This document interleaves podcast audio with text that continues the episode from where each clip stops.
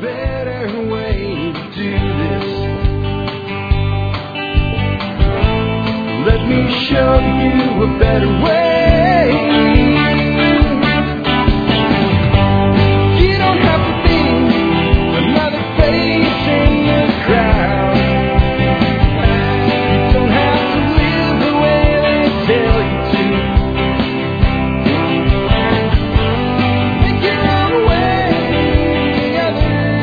Hi, folks. This is. Jack Spirko with another edition of Survival Podcast. As always, one man's view of the changing world and changing times, the things that we can all do to live a better life. If times get tough, or even if they don't, coming to you once again from Arlington, Texas. Today with episode 445 of the Survival Podcast. It is Tuesday, June 1st, 2010, and today what we're going to do is a listener feedback show.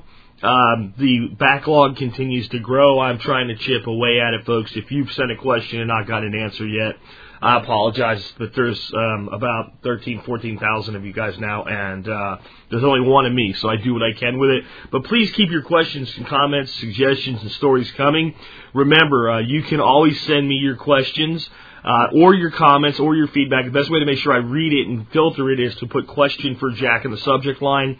Send that to jack at the survivalpodcast.com and uh, you might hear your question or your story or your thing on the show. Remember, question for Jack in the subject line to jack at the survivalpodcast.com.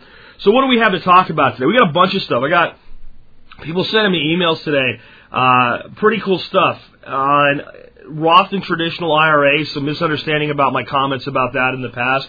Uh, sighting in a rifle for the first time and, and dealing with uh, issues that come for a new person who's never worked with a scope before.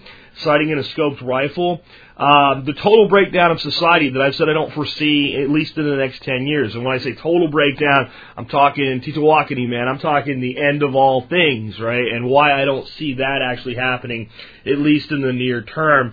Uh, and a bunch of other cool stuff, including some stuff on the Gulf oil spill. I've been surprised at how little you guys have actually contacted me about it. I think it's a disaster that we don't fully understand in the survival community what it really means yet and what it's going to cause yet. But um, I'm actually going to do something I've never done before.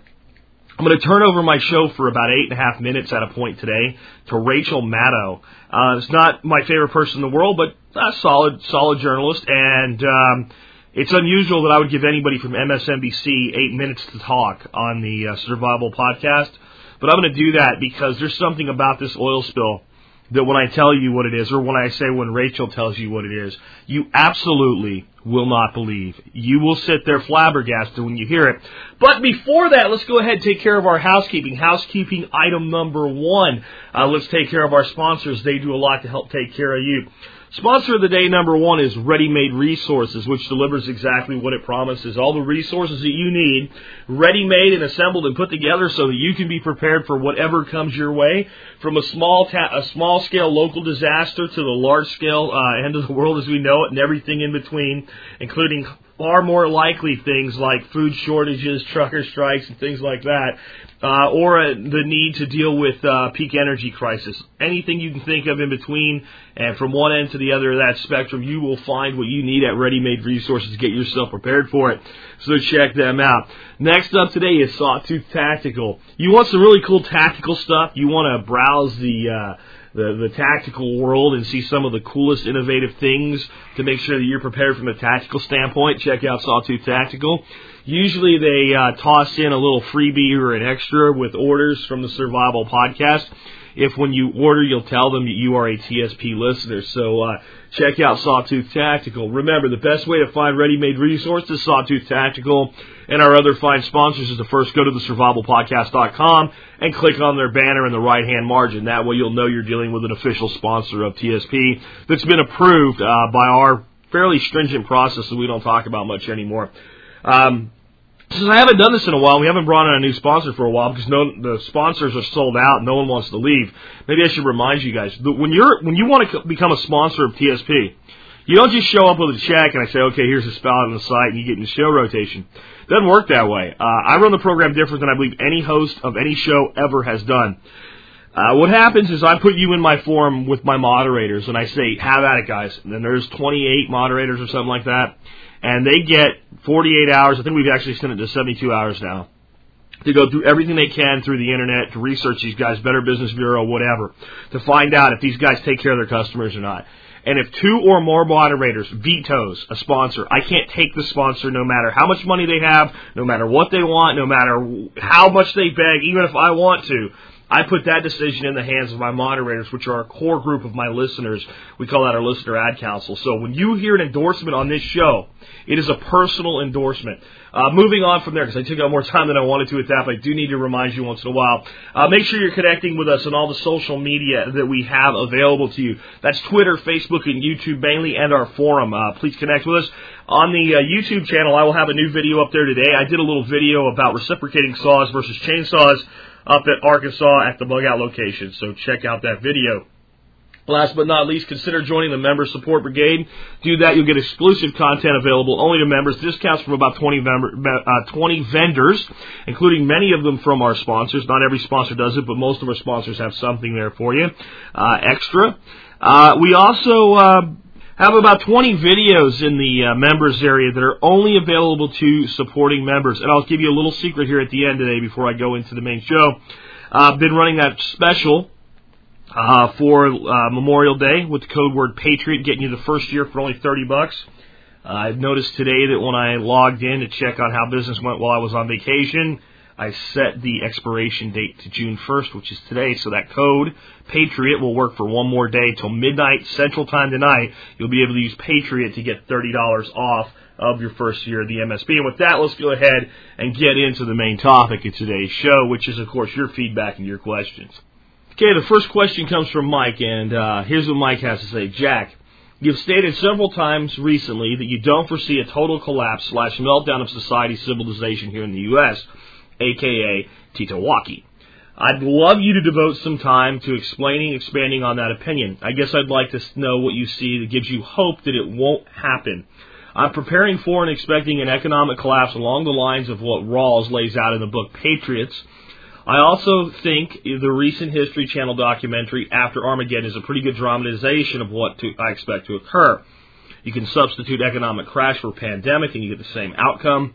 Whatever the details of the cause, I just don't see the typical modern American, i.e. 98% of the population, being capable of handling the type of hardship such a collapse of systems of support would create.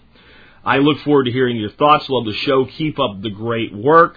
Mike, former 11 Bravos. This guy's an infantryman. Well, hoorah! Thank you for your service, Mike. And let me tell you why my view of a breakdown of the United States infrastructure under economic collapse is different than the James Wesley Rawles collapse in the book Patriots. If you haven't read the book Patriots, it's uh, it's an interesting read. I did a review of it. I was maybe kinder to it than I would normally have been because it was very early in my career with the Survival Podcast and I wasn't out to make any enemies. Describing it today, I'll tell you this. I think it's a terrible book. I really do. But it's also a good book. So maybe everybody's happy now since I've said it's terrible and good and whether you liked it or not, you can feel vindicated. This is what I mean. Reading Patriots, it's written terribly. It's written in a way that no one speaks. The guy's talking about having a gunfight and describing the makes, models, and modifications to his weapon during the conversations.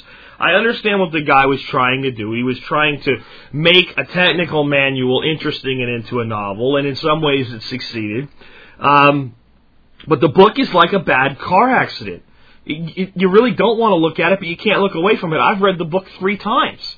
And I think it's a terrible book, and, I, and I've read it three times. So what does it tell you? Well, for those of you who haven't read the book, what it describes is a, a very plausible meltdown of the United States economy. But here's where I think everything goes awry. What happens in Patriots is the entire infrastructure crumbles. Police and military just like go to their families and don't do their jobs because they're not getting paid anyway. And within a matter of weeks, from the beginning to the, the crisis peak, the United States is embroiled in a complete and total meltdown with only a few pockets here and there of normalcy. Uh, and those are, you know, kind of out in the mountains and out in the sticks and, and things like that. And even those areas are threatened from time to time. But it is the road warrior by the time this thing collapses within a few months. Now, here's why I don't think that's going to happen. If you want to look at what an economic collapse of a nation would be like, then the smart thing isn't to postulate what it might be like, but to look at nations where economic collapse has occurred and say, what happened? So a recent economic collapse was Argentina. And Argentina didn't really get bailed out. I mean, they, you know, they went through hyperinflation and it was a big mess. Were there riots? Yes. Was there death? Yes. Was there suffering? Yes. Was there hardship? Yes. Was there hunger? Yes. Did the country turn into the road warrior? No. Looking at another nation that collapsed, the one that we're always told, there's the lesson, America, there's the lesson of what happens when you print money.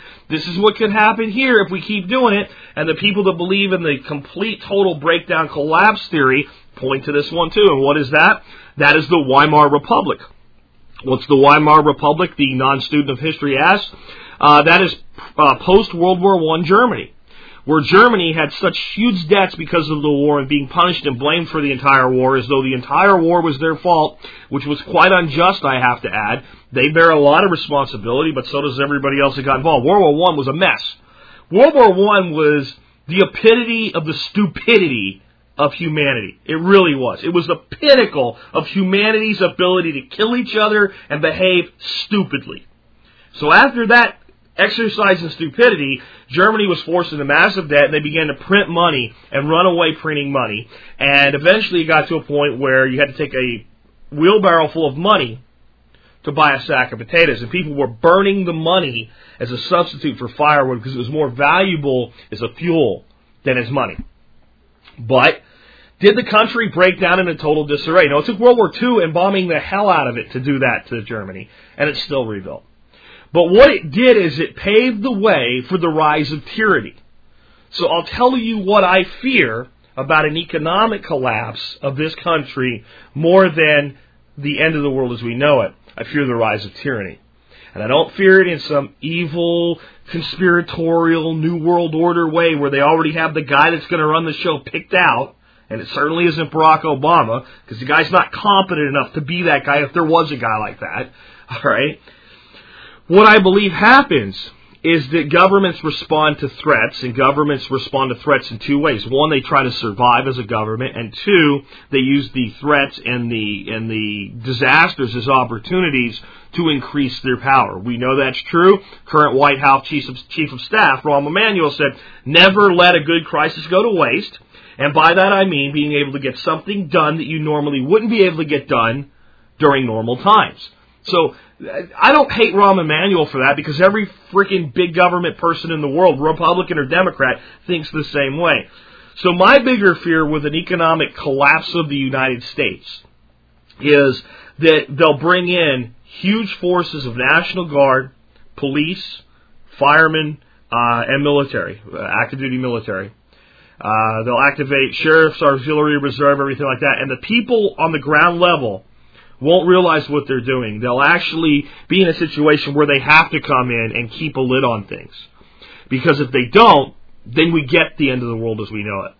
Uh, but what then happens is, one way or another, they maneuver, revalue the currency, cash in the gold, seize property, whatever. But what comes out the other side of that doesn't look like the republic, the, even what's left of the republic of the United States of America. That's my bigger fear. But the collapse to the level of rogue bank, biker gangs running completely unabated everywhere, World War III on our soil, uh, nobody's eating, there's no food, there's no fuel, there's no electricity, everything has failed from New York to LA and from, you know, uh, from, from Salem to Tallahassee, everything is gone. It's just gone. And it's just, it's, it's, it's an impoverished third world nation with a bunch of people running around with guns in the woods.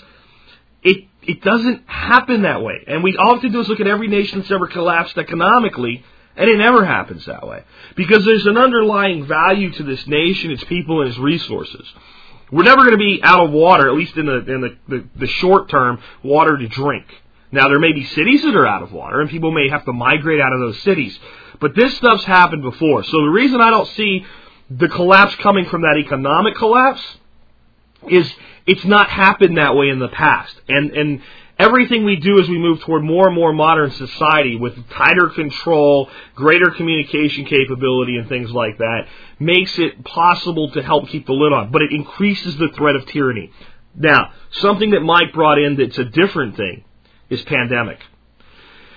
Pandemic is highly variable. We could have a pandemic that, that kills 1% of the people infected and infects 20% of the people exposed. Huge disaster, major economic turmoil created, people panicked, martial law, rise of tyranny, but not the end of the world as we know it. If we had a pandemic that had, let's say, a 50% infection rate, a 10% death rate, then we start to get into real trouble. We start to get to the point where maybe we don't have enough people left that even know how to run the nuclear plants in the country anymore. Because there's a very small amount of people that actually know how to do that. We get into something with a 25% or a 30% death rate. It, it, it's, it is the end of the world as we know it.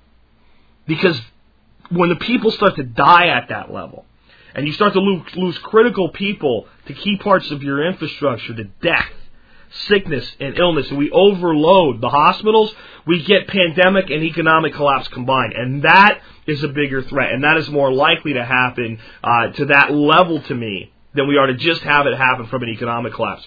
The thing about a pandemic is it would be one thing to have a pandemic like the Spanish flu of 1918. It'd be another thing to have one like I'm describing. Not out of the realm of possibility, just not something that I think is the most likely. So there you go. Uh, that's the best answer I can give you, Mike. Let's go ahead and take another question. Okay, so I want to leave time for Rachel Maddow's eight minutes today, so I'm going to go quick with some of these other questions. Um, I just thought that one needed uh, some real explanation. Uh, here's another one from a guy named Brian. Brian says, Dear Jack, listen to your episode 439, I found it quite good. However, I found your statement that a Roth IRA is always, always, always better than a traditional IRA puzzling. I've run the numbers many times and reran them after listening to the show. From what I can tell, the cr- crucial issue is whether your tax rate in retirement will be higher than your tax rate today. If it will be higher, you'll be better off using a Roth IRA. Otherwise, you'd be better off with a traditional IRA. Can you please point me at the articles that demonstrate why the Roth IRA is always better? No, I'm not going to point you at articles.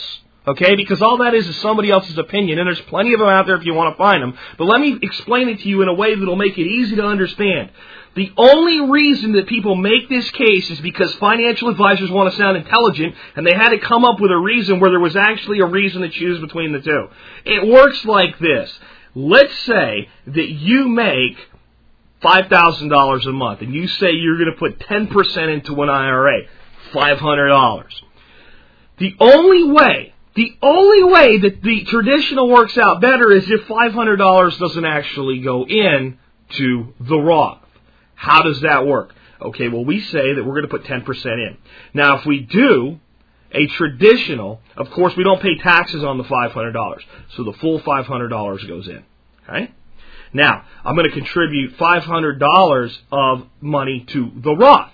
But of course, I get taxed on it. So we say, well, that $500 gets taxed, let's say, at 20% or $100. So only $400 goes in. So we have one account growing at 500 and the other growing at 400, and then the only way that we beat it is at the end when we start withdrawing the money is if because we become wealthy in our old age somehow, we're taxed at a higher rate. And now since that $400 has grown tax free and is withdrawn tax free, we're better off. That's not how it works. What happens is you put $500 into both of them. That's what really happens. See, people don't go, well, I'm going to put 10% in, but uh, since it's traditional, I'm going to jack it up to 12 to compensate for the variance when you put the same amount of money in, yes, you pay taxes today on the money. But once the same amount of money goes in, if the contribution to both vehicles is 500 a month and you go ahead and pay the taxes but the full 500 goes into both accounts, there's no way, there's no way, there's no way that at the end of it less money comes out of the Roth or more money comes out of the traditional. It's impossible because you pay taxes on the money from the traditional is earned income, and you pay no taxes on the money in the Roth. So as soon as we take this voodoo that never happens, and if you want a better explanation, call Dave Ramsey and ask him, and if he's a better financial expert than me, he'll tell you the exact same thing. That the reality is when we make the contribution, the money goes in at the same rate. Done. That's all I can. I can't do this one anymore, folks. You gotta you gotta start thinking for yourselves with this. That and the other thing is, do tax rates go down or up?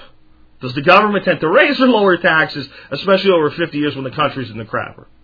So you make your decision there. And remember, I don't think all your money should go into IRAs and 401ks anyway. I think at least half of your retirement should be liquid outside of any kind of thing that locks your money up or puts it in government control. Where if you need it in the next 20 years instead of the next 40 years, if you have to get it, you can get it without paying penalties. Yes, you won't tax shelter it, but you'll also maintain control. And there's ways where you can still tax shelter it and maintain control. Talk to a good financial advisor if you can find one. They can help you do that. Next question comes from a guy we'll call Gunslinger. He says, many first-time rifle shooters must have encountered the difficulty in sighting in a rifle scope.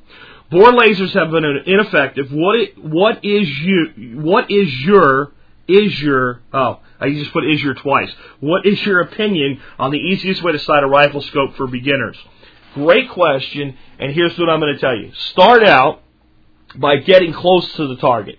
Because the problem is you put that rifle scope up on a rifle, you have absolutely no idea where the scope's pointing versus where the rifle's pointing. And I've seen people try to sight rifles in, and they put a new scope on it. They've never shot the rifle. They've never sighted the rifle before, and they're shooting at 50 yards. And they put up a three foot by three foot square of paper, and they don't even hit the three foot by three foot square of paper. So start out at least to get on paper at about 15 yards. That'll make it relatively easy for you to bore sight your rifle uh, by eye. So what you'll do to do that is you'll set up either in a vise or a, a rest or just make a makeshift rest. Pull your bolt out of your rifle so you can look through the bore. Sight the rifle downrange and look through the bore like it's a blowgun. And, you know, set an orange dot out there at 15 yards and put the rifle barrel to where it's pointed directly at the orange dot. Now, remove your scope covers and you'll see left and right uh, ways that you can turn and up and down ways you can turn the crosshairs turn your crosshairs of your scope so that while you're looking through the bore and you see the orange dot in the center, the crosshairs are roughly center on, on the dot. That will not sight you in perfectly, but it should get you on paper. Now, fire one shot at 15 yards. Okay? The thing is, you're going to have to move the scope a lot more close up than you would long distance. For instance, many scopes will take four clicks to move one inch at 100 yards. Alright? So you four clicks left, and you're shooting 100 yards. It'll move the point of impact one inch to the left. You move it back to 25 yards, and you will have to move it 16 clicks to get an inch at 25 yards.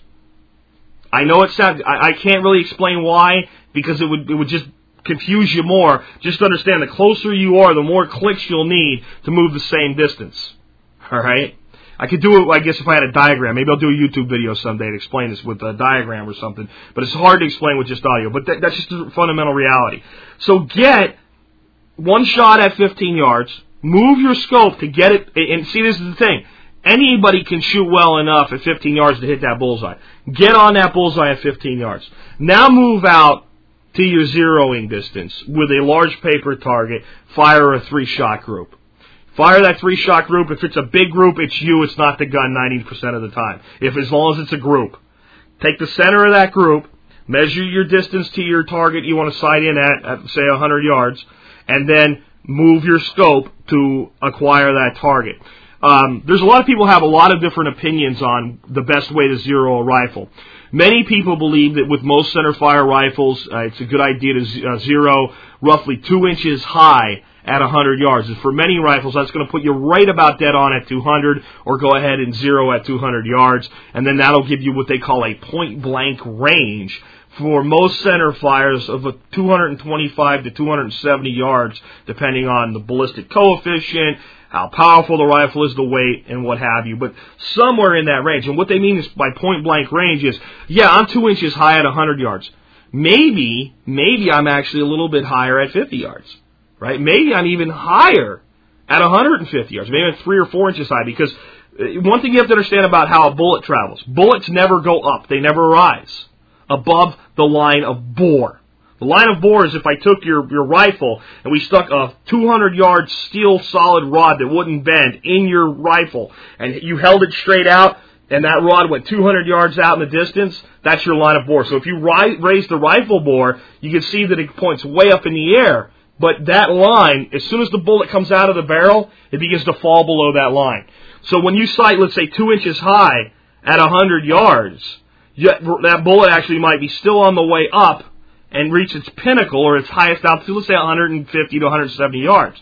It'll begin then to drop and come back down to two inches, uh, or let's say dead, on at 200 yards, and then continue to drop and for some point out from there. If you're within six inches up or down, you have a 12 inch vital, you're shooting medium game, you hold center, as long as you can shoot as well as the rifle, you don't have to hold high or low. So that's what they call a, uh, a point blank range for long, longer distance, not really long distance, but longer distance shooting.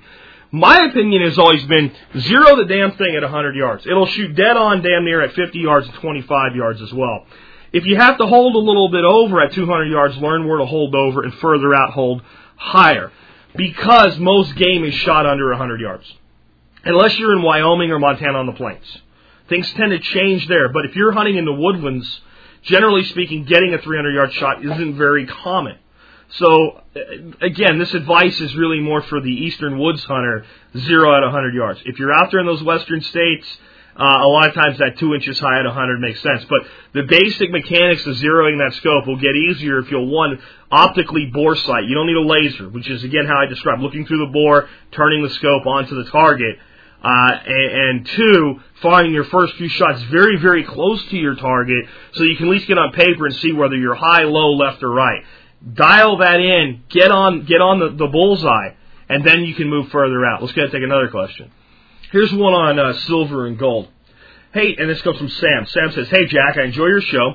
Long time listener here, first time questioner. You talk about silver much more than gold. How come? Is it just it, is it just that in barter the silver would be more convenient, or do you expect there'll be a better hedge against currency devaluation? For bullion coins, how common are counterfeits, and would you check uh, and how would you check out your purchase? For example, I read you should weigh and measure them, but nobody really discusses how much variation to expect. I buy from reputable sources, but you never know. Let's start out with the counterfeit thing. Very, very, very, very rare, especially with silver, and especially in one ounce denominations. Why? Very expensive. It's almost as expensive to counterfeit a silver coin as it would be to make the real thing. It's not profitable. In other words, have you ever heard of somebody being busted for counterfeiting currency, counterfeiting money, for ca- that was counterfeiting one dollar bills? And oh, odds are you haven't, right? Might be smart because no one would even suspect it, but you can't walk in and buy a car with twenty-five thousand one dollar bills without setting some alarms off. Difficult to launder, hard to make large purchases with. So people tend to counterfeit things like, you know, 10s, 20s, 50s. The bigger the bill, the more effective the counterfeiting is. So when you look at counterfeiting silver coins in one ounce denominations, it's cost prohibitive to do. Next, if you're buying things like American Silver Eagles, or you're buying from reputable sources, uh, like North Northwestern Territorial Mint and, and these other minting uh, houses that are good, solid minting houses, you're buying free Lakota Silver, any of the American Open Currency Standard uh, coinage. Uh, it's just not likely, and any manufacturer that was engaged in this is going to get caught really quick. As soon as the big collectors start looking at the coins, they're going to go out of business. So it, I've never heard of it happening in one ounce silver denominations. Gold, there's a lot more value in gold, so I guess it's possible, but it's not probable. Where the counterfeiting comes in with with metals is in two places. One is in counterfeiting things that are numismatically valued. So if you're buying a St. Gaudens uh, $20 silver uh, uh, coin that's supposedly from the 1920s when the gold was seized and it made it through and it looks perfect, that's more probably not a gold counterfeit, but a coin counterfeit where it's real gold, but it was, you know, counterfeited in its date. So that it would have inflated numismatic value.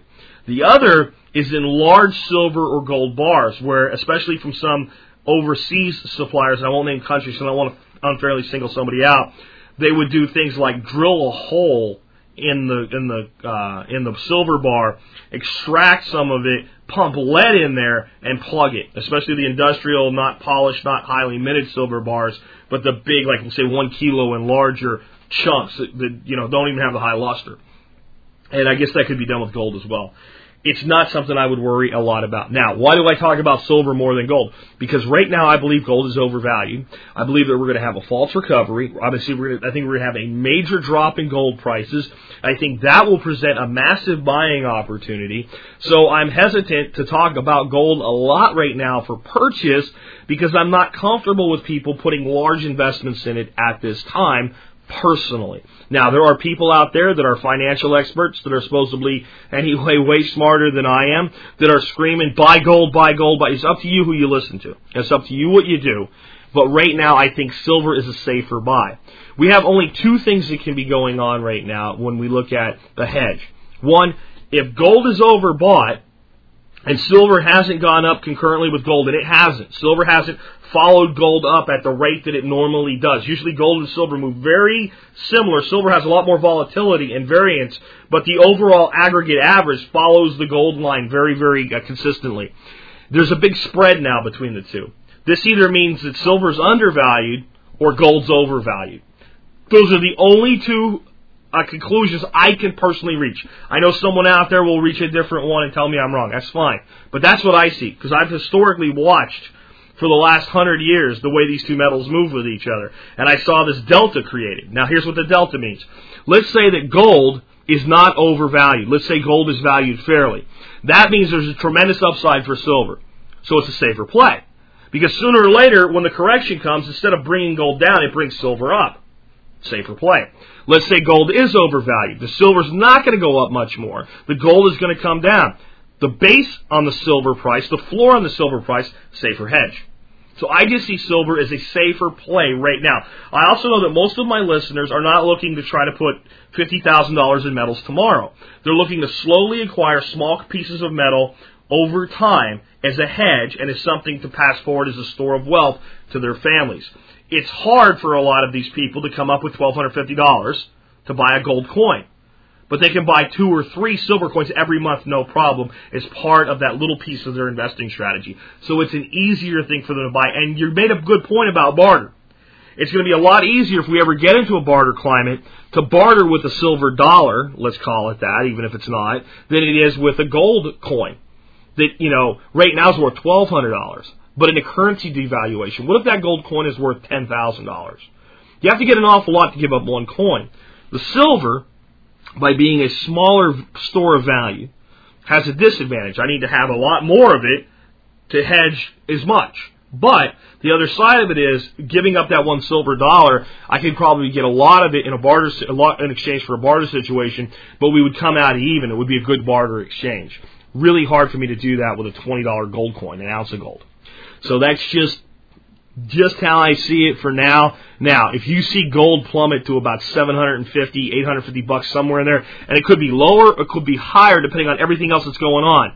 But if you see that drop, that's when I'll be getting, yeah, now it's time to get some gold. I just think it's overvalued right now for the midterm, short term. I don't think it's overvalued if you're going to hold your, if you're going to hold gold for 50 years, buy all you want right now. But I just believe that you're going to get a better opportunity in the next couple of years as this economy falsely recovers. And during that false recovery, you're going to see a major waning in gold prices. It could cut in half. So when I see something that could cut in half, I might be okay holding it if you have small amounts of it. But if you are buying it today, I say there's a safer place for your money, and that's silver. Uh, let's go ahead and take another question. This is a story I found myself. It's not really your feedback, but I thought it fit your feedback well because it's going to counter contradict what I just said to a degree. At least it's going to help people understand how quickly something like gold or silver could become a barter implement. And it is an article on Reuters, and here's what it says. Farmers' gold sales may crimp imports, and this is happening in India. So it's by a gentleman named Siddhish Mayakanar and Rajendra Jadhav. That's the best I can do, folks. I'm not making fun of him. That's the best I can do. Uh, Reuters. India's scrap gold to silver supplies may receive a boost over the next few weeks as farmers seek to sell trinkets to buy seeds and fertilizers for their coffee crops, potentially crimping the demand on imported bars. Farmers usually sell some gold and silver ornaments ahead of the kharif's growing season uh, to pay for seeds and fertilizers and the current surge in gold prices has provided added incentive.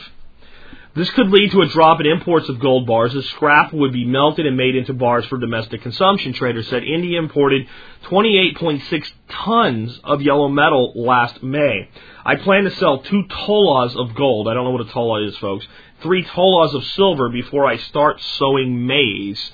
Um, I require them to buy fertilizers and other requirements, said Lam Lamilba Parayung Kayan, a Karayun, a farmer from Chidakoi in the Belgaum district of Karnataka. Boy, they make these things hard to pronounce, don't they? In the interest of education, there I paused uh, and looked up what a tola is. A tola is an Indian measurement of weight, uh, or an Asian measurement of weight, actually. And uh, a tola is roughly equivalent to a little more than a half an ounce. One ounce equals 2.66 uh, Indian tolas. So this guy's going to sell uh, a two tolas of gold. He's going to sell a little bit less than an ounce of gold, and he's going to sell three tolas of silver, a little bit more than an ounce of silver, and that's going to give him fertilizer and the other things he needs to plant his crops. Uh, back to the article. Uh, where we have access to banks, gold and silver, where we don't have access to banks, gold and silver is all that we have. Carnew, who plans to cultivate corn sorghum on her 2.5 hectare of land in northern Can- said over the telephone speaking in Marathi. Uh, precious metals form a large part of savings in rural India, where more than 60% of the population has limited access to banking facilities. Indian households are said to, hand, to house 20,000 tons of the yellow metal, mainly in the form of jewelry, which they prefer selling in bouts in case of a price rise or to tide over bad times. A sharp rise in prices of agricultural commodities has prompted farmers to increase yields by using quality seeds and timely use of fertilizers. Uh, do we call that Monsanto extorting the Indian peasants? I guess. For this, they will be generating cash by selling precious metals, traders said. So I'm going to leave it there. You can read the rest of the article if you want to, but when somebody says to you, "The saving gold and silver stuff for barter just doesn't work," here it is right now, working in India. Why? Because the people have limited access to banking facilities. So, in that economic collapse that we talked about, whether it's the end of the world as we know it or just really, really bad, can you see limited access to banking facilities occurring? Yeah. So once the calamity kind of settles down and people try to figure out how do we go back to business with each other, how do I trade with my neighbor, what is the logical store of value to go back to? Gold and silver. Here you see it. Farmer says, got to plant the fields, right? Got to keep the farm. You know, I can't lose it. Can't lose it to the banker, and I don't have access to a banker. So, what am I going to do? Take some of my gold and silver that we store as a store of value. I'll exchange that for currency. I will plant my crop. Hopefully, my crop will be profitable. And you know what he's going to do? He's not just going to pay the bills on the farm. He's not just going to put food in the house. When he goes into harvest, if he has a successful harvest, he'll buy some more gold and silver, hopefully more than he's sold for this uh, rotation of his crops. That way, if he sold, let's say, five tolas total, gold and silver mixed, maybe he can buy ten. And maybe by the time he comes back around off the harvest to the next planting season, whatever he's shortfall, hopefully he can sell a few less tolas. And that's how these guys build their wealth. They build it in gold and silver, and a lot of times in the form of jewelry, because they don't care what shape the gold is. They're not they're not asking the same questions you are. How do I know if this gold coin is a 1920 Dodge? All they care is it gold. Is it genuine gold? That's it. And that is what happens in a primitive society when there's pressure on the economics. So, again, those who are skeptical of the value of gold and silver if there's ever a economic collapse in the United States, here you see it in the real world. So, am I opposed to gold? No. I just talk about silver more because I think it's a safer play now. Another thing you folks need to know about gold. I hear a lot of people say, I'd like to buy some gold, at least a little bit, but can't afford an ounce of the damn stuff. You can buy one gram gold bars. You can buy five gram gold bars. It's a relatively expensive way to buy gold. Uh, but let me get, I'll pause for a second. I'll get you a price right now. Let's just say you wanted to start buying a little bit of gold in some way, shape, or form. You buy one gram gold bar right now on uh, APMEX, which is A-P-M-E-X apmex.com uh, for about fifty-five dollars. Um, actually, if you'll buy the sunshine minting one for some reason, a little bit less. Uh, it's uh, $48.33, which is only $5.95 over spot. But it's $5.95 per gram over spot. So you add that up to an ounce, it adds up to a lot. You can buy a tenth of an ounce gold coin for $137. Uh, and you can buy a five gram gold bar uh, for $210. So there are low cost fractional gold investments. And if you want some gold, that may be the way to get a little bit into uh, into your rotation. So, I'm not opposed to gold. I think it makes a lot of sense. There's even some gold pendants, uh, little gold pendants, five gram gold pendants that are selling for 230 bucks. Uh, quarter ounce gold coin, $321. So there are options in gold other than $1,200 for one ounce. I think the problem that people have with gold, when they don't have a lot of money to invest, is they look at it and they go, that's an awful lot for an awful small piece. But what you're buying is the, the, the value store and you're buying the, the inflation hedge. And that's important that you understand. So, and, and the big value with gold is if you think about it this way, uh, five ounces of gold right now is worth what about six, seven thousand dollars, somewhere between there, almost six thousand dollars. Five ounces isn't much. Five ounces is the same as about five silver dollars in size and scope. That's a lot of wealth that can be easily transported, easily concealed, and completely anonymous. And that's another value that gold has, and it's why I believe that the government never really likes private citizens holding gold in the first place.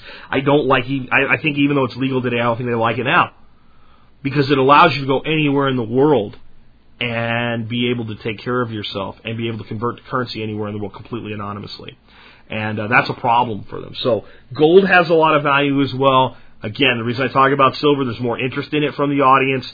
Easier to buy in small quantities over time as far as being affordable, uh, so it's more accessible. And because of the price spread right now, either way, I think silver's a better play. Let's go ahead and uh, let's go ahead and bring what Rachel Maddow on right now. I want to go ahead and do that to make sure I get it in the right time frame of the show.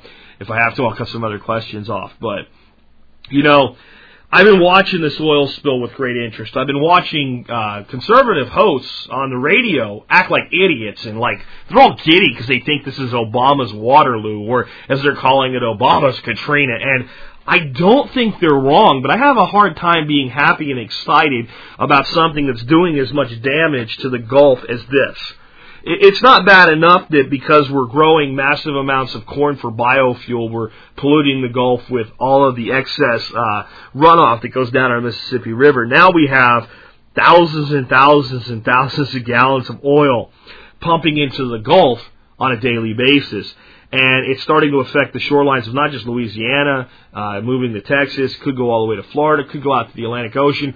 Worst disaster in the United States history, and I mean nothing like this has ever happened before. Has it? Well, I'll leave you there, and let's go ahead and bring on from MSNBC, Rachel Maddow, and she's going to be talking about a story that happened in 1979. Today in Alaska, crude oil production was all but stopped on the, on the North Slope.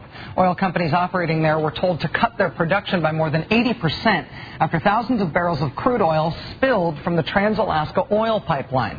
The 800-mile Trans-Alaska oil pipeline, at least for right now, is shut down. That spill in Alaska is happening, of course, in the shadow of a much larger spill in the Gulf of Mexico.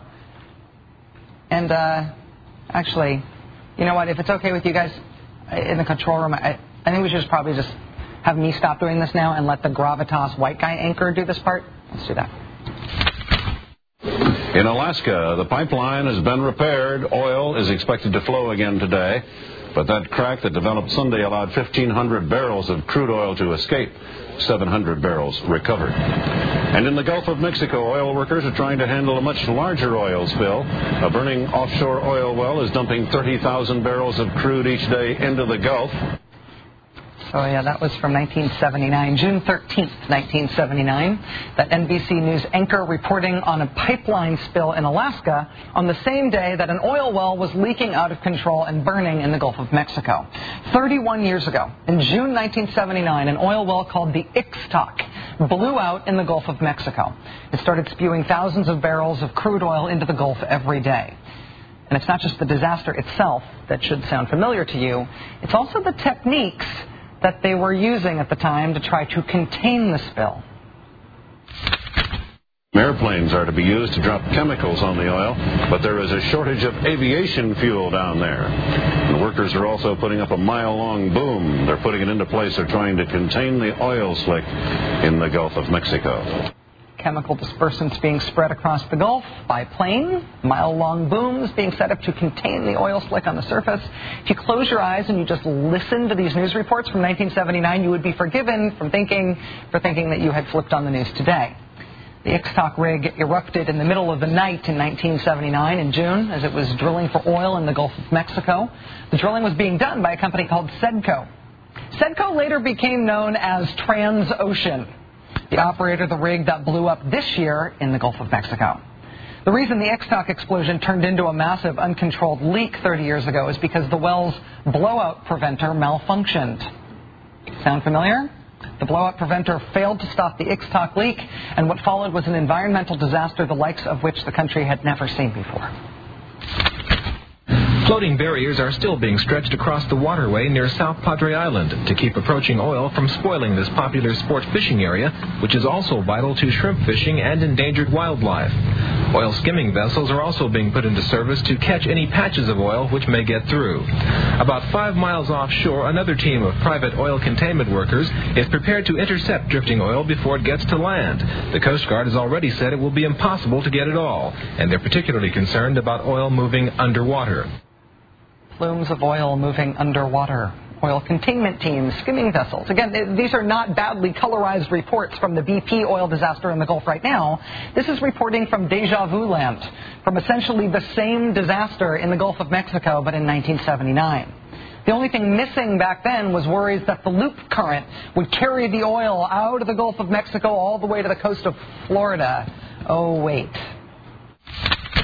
There is now a distinct possibility that oil spilling from that runaway Mexican well could spread as far as the Gulf Coast of Florida. That from an official of the EPA. The Ixtoc disaster in 1979 in the Gulf of Mexico went on for weeks. Then weeks turned into months. The reason it went on for so long is because even though oil companies were allowed to drill offshore like that, it turns out they didn't know how to stop a leak when disaster struck. Nothing they tried worked. In the Gulf of Mexico, rain and heavy seas are hampering efforts to cap a Mexican oil well it has been spilling since June 3rd, the worst spill in history. Workers are trying to put a giant cone over the well. Despite inclement weather, they may try again today. Trying to put a giant cone over the well. In 2010, this giant cone strategy is what we were sort of euphemistically calling the top hat. I wonder if they had a euphemistic name for it back in 1979. Mexican officials are calling it Operation Sombrero. Workers have been trying since the weekend to put a 300 ton steel cone over the mouth of the runaway well. Officials say once in place, the cone will collect up to 90% of the crude oil, which has been gushing from the well for more than three and a half months. From 10,000 to 30,000 barrels a day have flowed into the Bay of Campeche and the Gulf of Mexico. As with BP's top hat, the Ixtoc spills Operation Sombrero ultimately failed to stop the leak. But they had other ideas back then that were sure to solve the problem. Ideas like shooting metal spheres into the well to cut the flow of oil. You might call that today a junk shot. They also tried pumping cement and salt water into the leaking well to try to jam it up. You might call that a top kill maneuver. Neither of those things worked. For months and months and months and months and months, the Ixtoc well continued to leak uncontrollably until Two relief wells are still being drilled to relieve pressure on the blown out well so it eventually can be capped. Relief wells. Nine agonizingly long months after the Ixtoc well exploded, a pair of relief wells finally allowed the engineers to cap the leaking well. That was 31 years ago. I am 37 years old, and this happened when I was six. Those haircuts are back in fashion. And the stuff that did not work back then is the same stuff that hasn't worked now.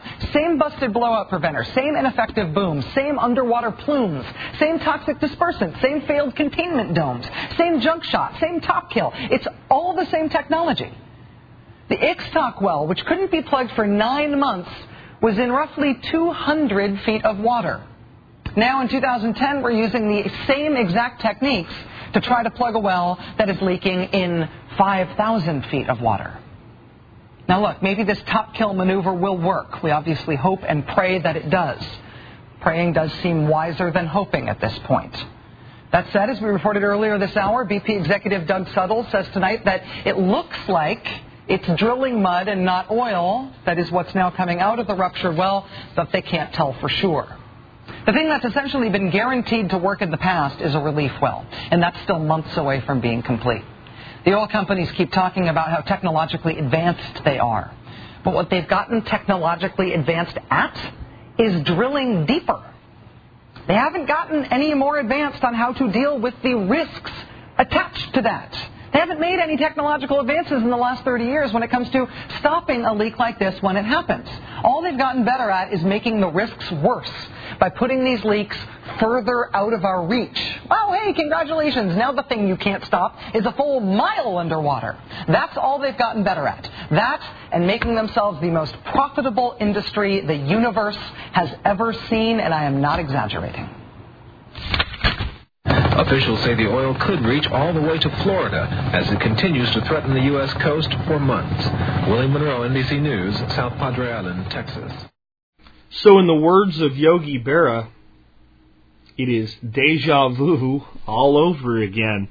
Um, I'm stunned. I I'm about Miss Maddow's age, and so I was a little kid when this was going on in 1979. I think I was in kindergarten in uh, Jacksonville, Florida, in 1979, and um, five years old. And I don't remember this. I didn't remember this at all. I had never heard of this. I, I didn't know this happened. I when I listened to this, I just looked at it and I went, "This is a lesson for the survivalist." Here's the lesson Incompetence is rampant in both the public and private sector. There are things that can go wrong that nobody can fix, no one knows how to fix, or the fix that is known will take a very long time to get done. Right now, it looks like, and my predictions are, this leak is going to run pretty much unabated until August when they get that relief well in. I I already felt that way, and then this morning, I'm not even sure how I ended up on this site and found this one, but when I found this, I went, oh, wow. I oh now I remember it was a guy that sent this to me, but the way he sent it, it was like in some kind of weird attachment. Joseph sent me this, um, and when I look at this, folks, I just go, can we not learn from the past? And the answer is no. We can as individuals, but apparently major corporations and the United States government and the world's governments cannot. So what I get out of this is that we really need to be prepared for anything and everything that can go wrong. Um, let's go ahead and, and take another thing that I've got a lot of questions about. Um, I'll let Rachel Maddow speak for herself there. I'm sure there's plenty of things that we disagree about, but she's not wrong on that one, is she, folks? So, the thing that I've been getting a lot of emails, I've been getting emails out the butt from you guys for a year now. People freaking out over like this is the biggest thing that's ever happened, and it's all evil, and they're all out to get us, and it's the census. The census that's done every 10 years What's different this year? Obama's president. I think that's a big part of why people are freaked out about the census. And uh, they're making a bigger push than it seems like they've ever made before. They're advertising it like crazy. There was extra money in it in the stimulus bill. People are angry about it. I think a lot of the reaction to the census is irrational due to a rational reason. And let me explain what I mean by that. People know all the extra money that was thrown into it. So why did people go nuts in 2000 and 1990 and 1980 and 1970? Well, a few did, but most people didn't. Uh, this time it's more of, I'm going to be upset about it because I know what the jerks did. But here's the thing, folks. I think one of the things that people really don't realize is exactly why the census is so important to your government this year. Now, this has been reported, but nobody's really talked about it in the alternative media section as the reason that these guys are going nuts in the census. It's just mentioned. It's mentioned as another reason, like, oh God, you better fill out your form. But the reason is power. That's always the reason government goes nuts about anything power.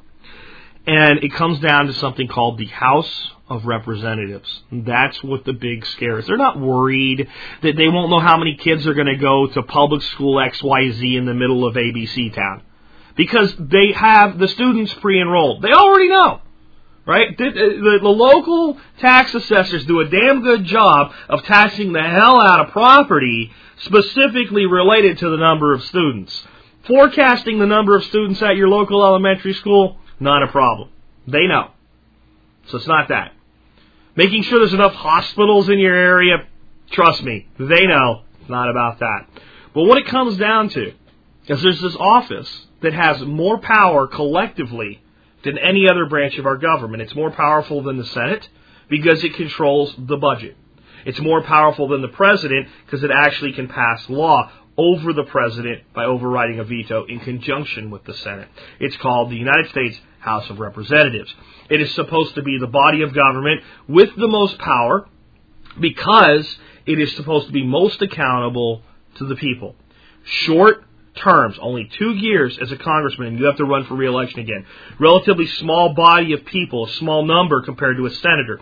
A state has two senators, everybody in that state can vote for one senator or the other.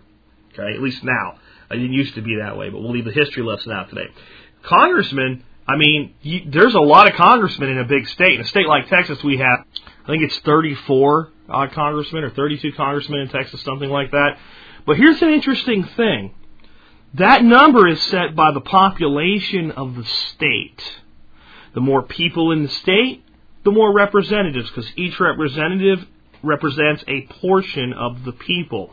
So a state with a large population, more congressmen. A state with a small population, less congressmen. So there's less congressmen from a place like Rhode Island than there are congressmen from a place like California, Texas, or Florida.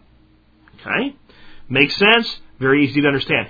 But what else does the number of congressmen represent? What effect does the number of congressmen in your state have on a national level? Think, folks. I'll play the Jeopardy music. Do do do do do do do. It's called the Electoral College. Say it again. It's called the Electoral College. You know that whole way that we elect our president, where it's not about popular vote, but it's about the candidate wins a state, and then it gets all of that state's electoral votes. And once it get, once the candidate gets a certain number of votes from enough states, it becomes the candidate becomes the new president, right? Well, what would happen if states that you know usually kind of went to Democrat lost a couple seats, one or two seats or something like that? What would happen if states that usually went Republican, like Texas, were gaining seats, even if they didn't gain as many as they should?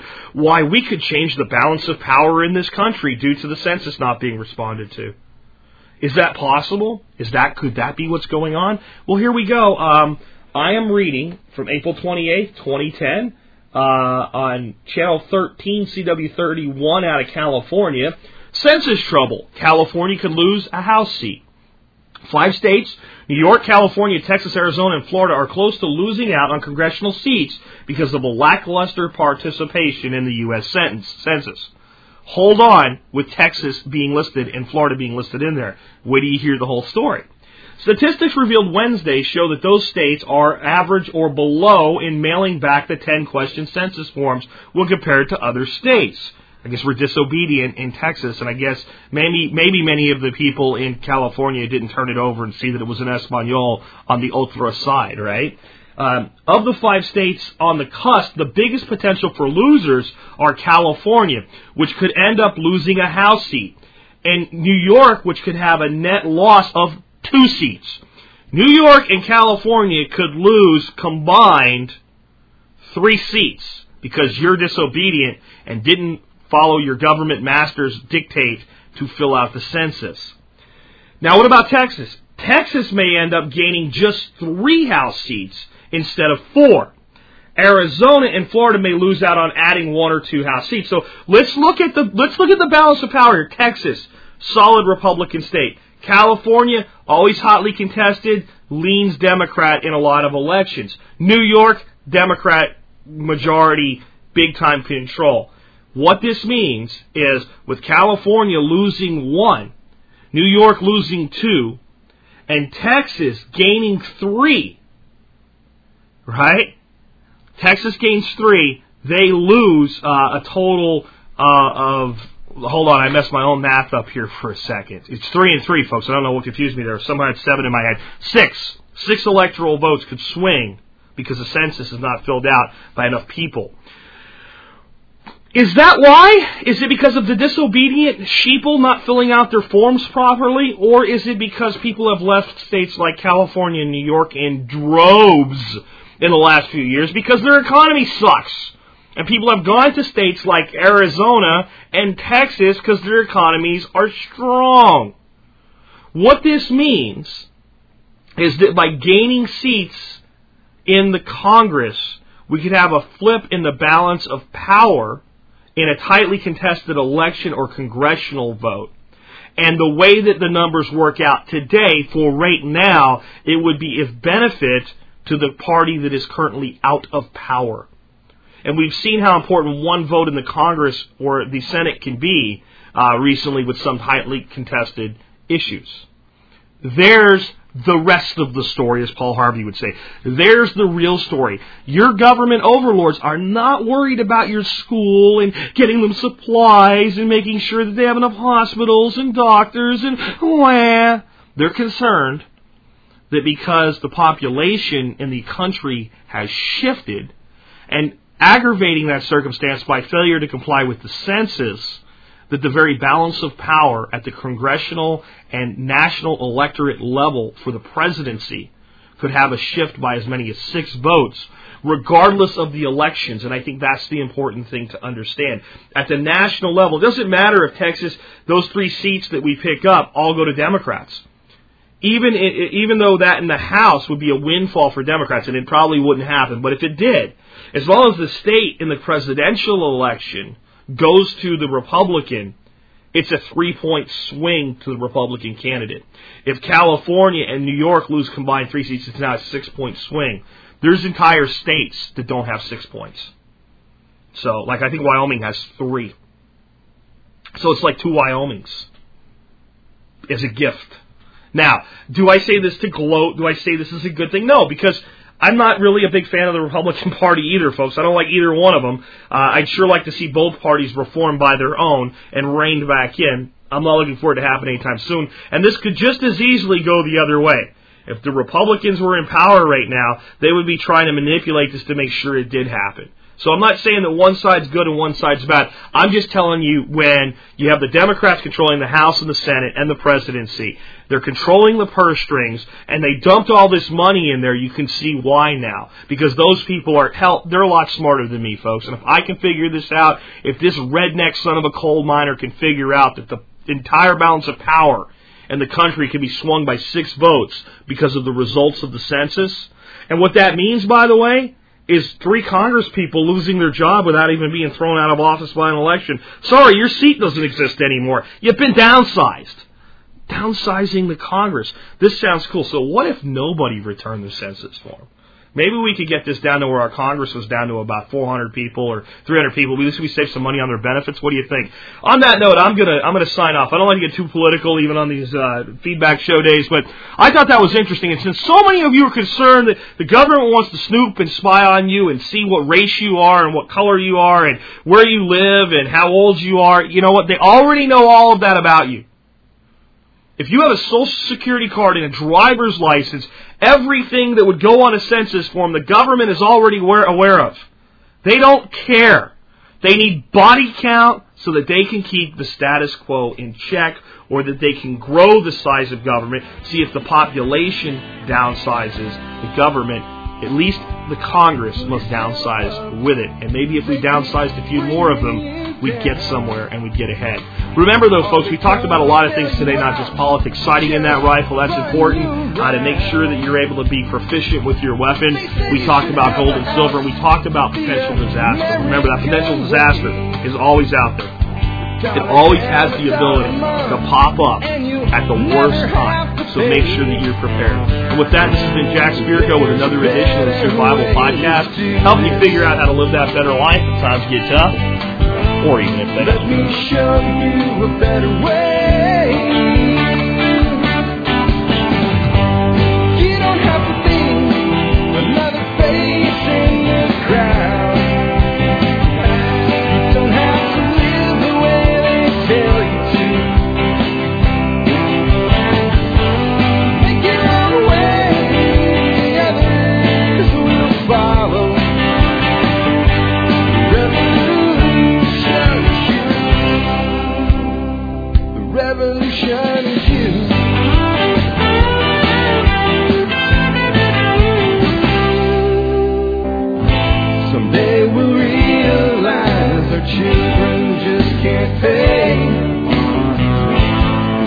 body up there cares.